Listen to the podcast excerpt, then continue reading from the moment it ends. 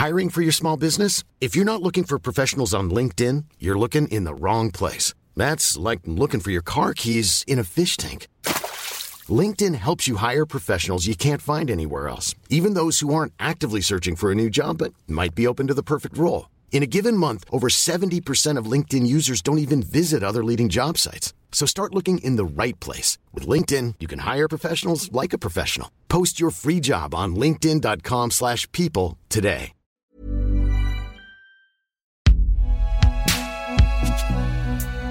La fameuse binge audio. C'est donc vous dont tout le monde parle.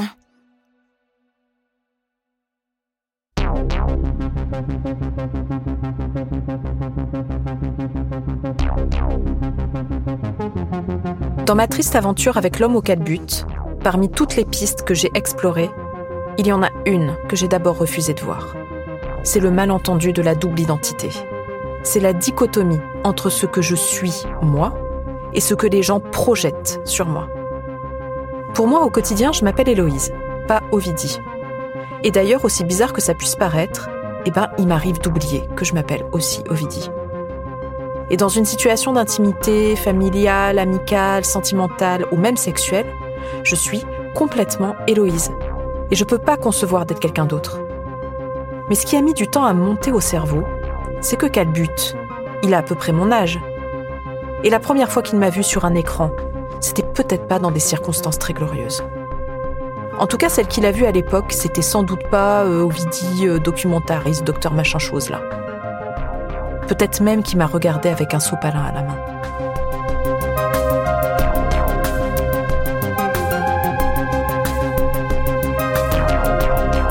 La dialectique du calbut sale. Épisode 4. Aimer Héloïse, baiser Ovidie.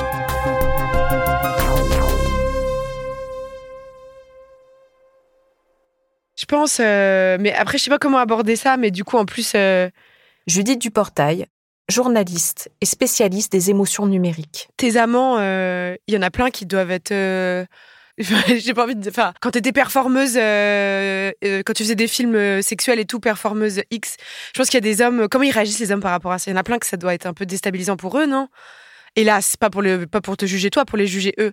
Je sais pas, ça fait plus de 20 ans que je performe plus, tu vois. Ouais. Ça fait plus de la moitié de ma vie que je performe plus. Bah ouais, c'est clair. Mais ils t'en parlent jamais?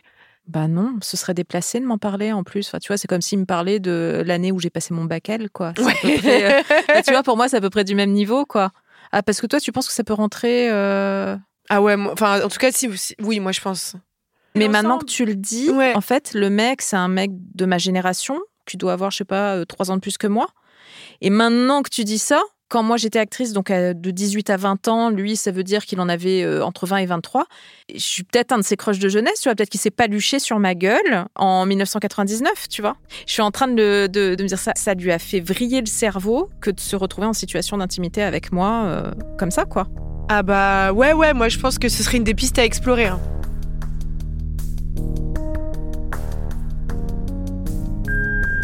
Ouais, Tancred, tu sais quoi, je viens de percuter là.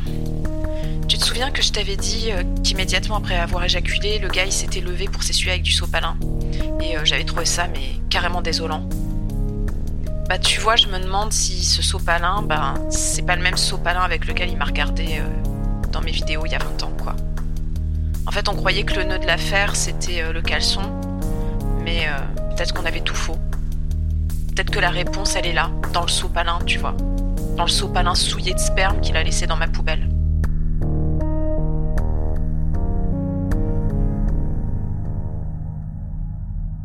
Très concrètement, je pense que le gars a fait tout un cinéma pour, euh, à, à la fin, baiser Ovidie et qu'il était content de baiser Ovidie et que quand il a fini, il s'est senti un peu merdeux il est, et, euh, et il a eu envie de partir, quoi. Et il se sentait pas bien là, il s'est rendu compte que ça durerait pas, que voilà, il y avait, il y avait rien de plus, qu'il y avait que ça. je dirais que c'est c'est presque encore pire. Damien Mascret, médecin sexologue. Si effectivement il avait euh, cette intention justement de ne pas euh, se comporter en starfucker parce que justement euh, tu étais Ovidie et qu'il voulait sûrement pas être comme tous les autres, tu l'as mis en face finalement de sa petitesse par rapport à son idéal. en tout cas, lui se voyait peut-être hmm. beaucoup plus mature ou au-dessus de ça. En tout cas, voilà. De, et, et, finalement, en ayant cassé ça brutalement par son comportement, il s'est rendu compte, on le renvoie, tu l'as renvoyé à cette idée qu'il est comme les autres. Il te voulait et euh, malgré tout son vernis euh, socioculturel, il n'a pas pu résister à la tentation, effectivement, euh, de sauter au vidi. Et c'est ça, peut-être aussi, qui a été douloureux et pénible pour lui, cette idée finalement que je vais me comporter avec elle d'une façon euh, civilisée et je me comporte avec elle d'une façon euh, primitive. Mais il y avait peut-être tellement cette idée qu'il voulait être, euh, il voulait être différent des autres et montrer que bah, pour lui tu n'étais pas Ovidie, tu étais une femme qui désirait. Et à un moment, il n'a pas résisté à cette tentation, cet appel. Peut-être que ça serait une des explications. Effectivement, l'atterrissage est brutal parce qu'il se rend compte qu'il a été euh, comme, euh, comme tous les hommes, en tout cas comme beaucoup d'hommes, qui n'arrivent pas à imaginer qu'une relation avec une femme puisse être autre chose qu'une relation euh, sexuelle de possession et de, de pouvoir, puisque j'imagine qu'ils voient un petit peu le rapport sexuel comme ça. Des femmes dans ma situation qui ont la réputation d'avoir la cuisse un peu légère et que les hommes ne respectent pas. Ben c'est triste, mais j'en connais plein. Mais des femmes qui sont connues pour ça, et qui le revendique haut et fort, j'en connais pas tant que ça. En fait, celle qui est la plus proche de ma situation, c'est Maya Mazorette, journaliste, spécialiste des questions de sexualité. Moi, clairement, pour être dans la même situation que toi, c'est vrai que plein de mecs me disent qu'ils sont terrifiés, mais en fait, ça dépend lesquels. Il y a une vraie sociologie des hommes terrifiés. En fait, les mecs qui ont peur des nanas comme toi et moi, effectivement, féministes qui parlent de sexe, c'est plutôt les gens qui consomment les contenus qu'on fait. Mais ça, c'est forcément une petite partie des, hommes. Euh, et plutôt, justement, moi, les hommes qui sont plus proches de mon âge. Ensuite, quand je... Alors moi, je suis très Tinder, en fait. Je suis très appli de rencontre.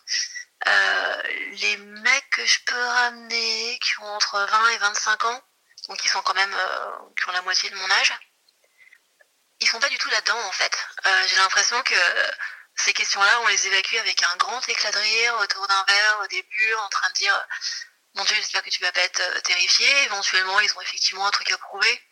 Mais à ce moment-là, on a déjà en fait euh, vachement évacué tout ça. Et je leur dis que voilà, ils sont, obligés à rien, que on est tranquille. Éventuellement, contrairement à toi, on a pu boire un petit verre d'alcool, ce qui peut faire qu'on est peut-être un petit peu plus zen à ce moment-là. Donc moi, j'ai pas trop le, souci d'avoir des mecs qui veulent remplir un... Ouais, qui sont obligés de remplir un contrat extraordinaire. Mais c'est aussi parce qu'on en parle avant. Et aussi parce que bah, c'est des petits, jeunes et qui arrivent avec plein de, plein de confiance, quoi. C'est intéressant ce que tu dis sur l'âge. Quand tu me racontais euh, la manière dont ça s'était passé, euh, ouais, moi j'imaginais pas, euh, pas forcément que le mec voudrait prendre une espèce de revanche symbolique euh, sur toi. C'est plutôt peut-être de se dire, alors d'accord, très bien, j'ai voulu coucher avec un fantasme. Et au milieu de la nuit, là, une fois que l'excitation elle est passée, une fois que l'éjaculation elle est passée, alors je réalise que je suis ce genre de mec. Et là, j'ai terriblement honte, je suis terriblement embarrassée et je fuis la chambre parce que je fuis le lieu du crime, parce que je fuis cette personne-là en fait. La personne qui est suffisamment bête pour coucher avec un fantasme et pas avec euh, une personne, une femme euh, qui est en face de lui. Mais c'est peut-être parce que je suis hyper, hyper optimiste et que j'ai toujours du mal à imaginer que les gens veuillent vraiment nous faire du mal ou que, que les gens soient suffisamment bêtes pour comme ça, euh, je sais pas, vouloir réaffirmer un truc de dominance antique, comme une espèce de guerre de sexe qui n'en finirait pas. Et toi, quelle version t'as envie de croire? Bah, La version que j'ai envie de croire, tu vois, parce que c'est celle qui euh, serait la moins destructrice pour moi. C'est que, oh là là, je suis tellement extraordinaire que je l'ai impressionné, il a pris peur, il est parti. Ça, c'est la petite histoire qu'on a envie de se raconter.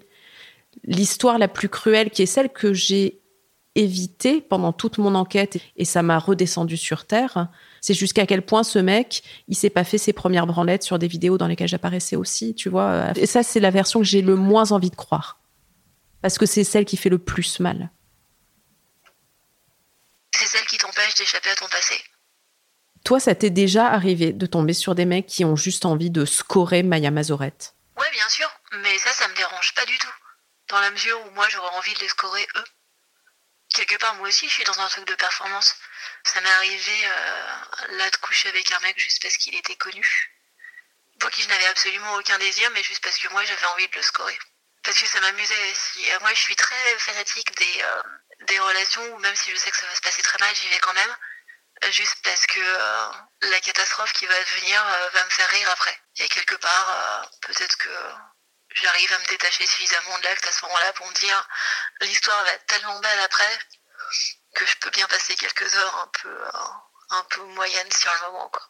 Tu vois, quand je te dis que sur Tinder, ma tranche d'âge, ça va en gros de, allez, de, de, 21 ans à 26 ans, je crois que je suis, ou 21 ans à 27 ans.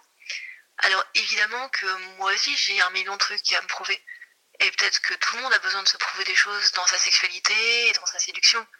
Et peut-être que je suis terrifiée parce que la ménopause est là et que, euh, moi je les score aussi. Du coup, il me semble qu'on euh, échange une forme de réassurance mutuelle à ce moment-là.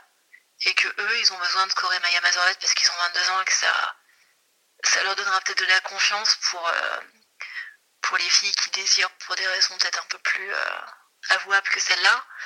Et moi, je score un petit jeune parce que j'ai l'impression de vieillir moins vite. Mais, euh, mais peut-être que je suis un vrai mec dans l'histoire.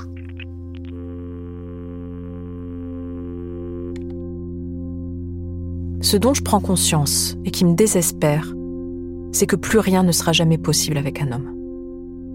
Sur le plan sexuel, ma mésaventure d'une nuit m'a prouvé que c'était tout pourri. Mais ce qui m'attriste plus, ce qu'il faut que j'accepte une bonne fois pour toutes, c'est que je dois faire le deuil de toute relation amoureuse hétérosexuelle. Toute rencontre sera nécessairement un malentendu. Même encore aujourd'hui, 20 ans après. Et dans 10 ou 20 ans, ce sera toujours pareil. Je suis marquée au fer rouge ad vitam aeternam. Je serai à jamais une putain.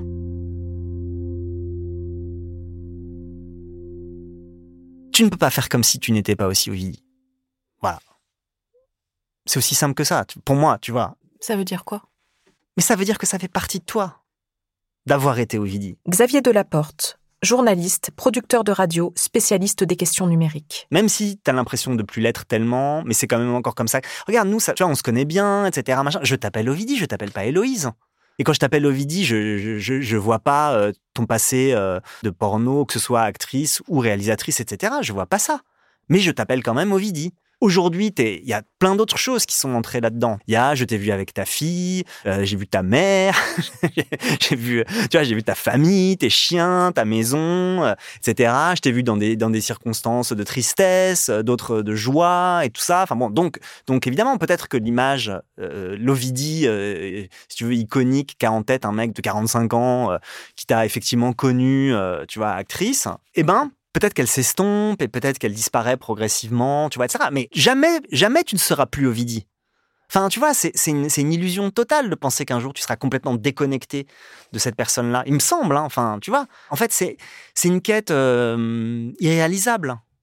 Non, parce que je, ne veux pas du tout te dire si ça s'est passé comme ça, c'est de ta faute. Parce que c'est vraiment, vraiment débile de dire ça. Il s'agit pas de reporter la faute sur toi, etc. Mais tu es une proposition compliquée. Voilà.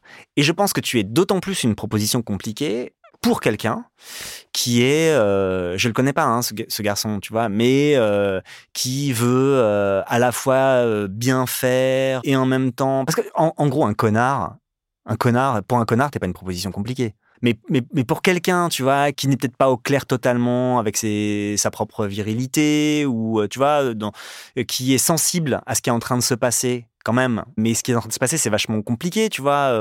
On, est, en, tant que mec, on n'est pas tous très bien armés pour répondre à ce qui est en train de se passer. Et en fait, parfois, on se dit, euh, enfin, on se dit, je me dis, euh, bon, bah, peut-être que finalement, ce serait plus simple de pas en tenir compte de tout ça, continuer comme ça a toujours été. Mais quand tu veux en tenir compte, si tu veux, quand tu veux essayer de te comporter, etc., bah, c'est compliqué, tu vois. Donc, pour un type de personne comme ça, qui n'est pas quelqu'un pas bien, ben, tu es une proposition compliquée. Par ailleurs, dans la manière dont tu... es quand même un, mélange étrange. Qu'à la fois, tu parles très crûment de sexe, c'est normal, c'est une partie de ton travail, ça longtemps, beaucoup moins aujourd'hui, mais enfin, ça a été ça. Donc, t'en parles assez crûment, etc. En même temps, t'es fleur bleue comme pas possible. C'est sûr qu'à un niveau de fleur bleue, tu vois. Donc, alors, dans un moment historique, qui est un moment compliqué et tout, et toi-même, là-dedans, t'es une proposition compliquée, t'es une proposition contradictoire. en fait, je pense, si tu veux, qu'il faut être hautement dialectique pour réussir à te combler. il faut réussir à maintenir, si tu veux, des niveaux de dialectique à la fois euh, intellectuelle et comportementale. Si tu veux, c'est, enfin, tu vois, c'est de la philosophie en acte, quoi. C'est pas donné à tout le monde. Pour répondre à ça, si tu veux, il faut être de, il faut pas être un homme, quoi. Mais je pense qu'à ce moment-là, l'histoire euh, d'Ovidie slash Héloïse, c'est l'histoire de toutes les femmes. Parce que il y a quand même une constante chez les mecs hétéros c'est d'imaginer que les pénis ne disparaissent jamais des vagins. Euh, ça, c'est un truc auquel je crois beaucoup. C'est que pour eux, ils se disent qu'ils peuvent euh, coucher avec, je sais pas, 800 femmes, 8000 femmes, et que ces corps-là n'auront fait que passer dans leur vie et, auront disparu.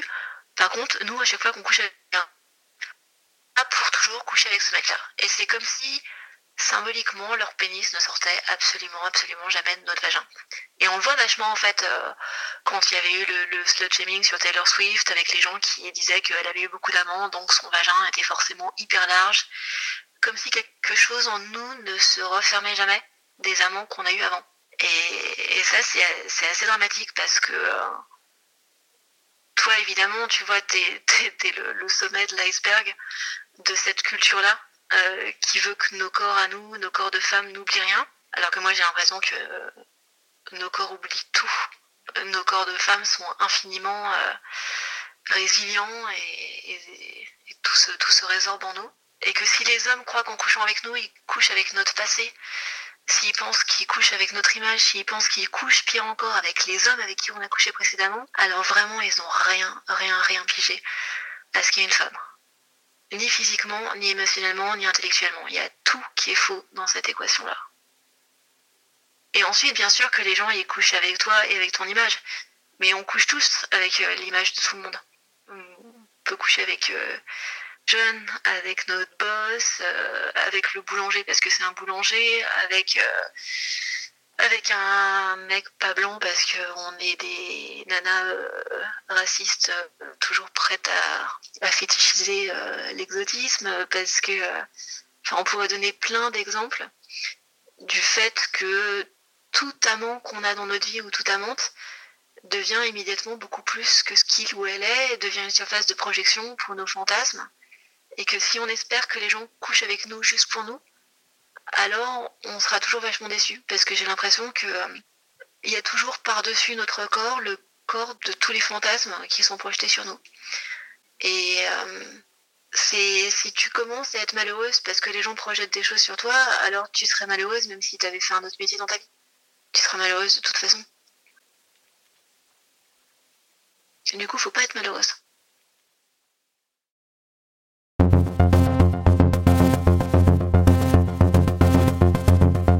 Bon, je sais pas si je dois être flattée ou désespérée d'être une proposition compliquée.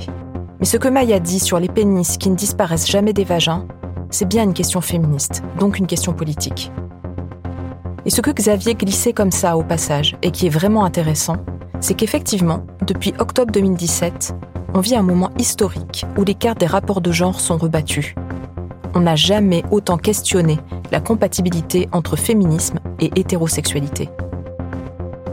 Enfin, tout le monde ne la questionne pas. Et parmi les mecs de ma génération, il y en a sans doute un paquet qui refusent de réviser leur copie et qui préfèrent laisser le politique à la porte de la chambre à coucher.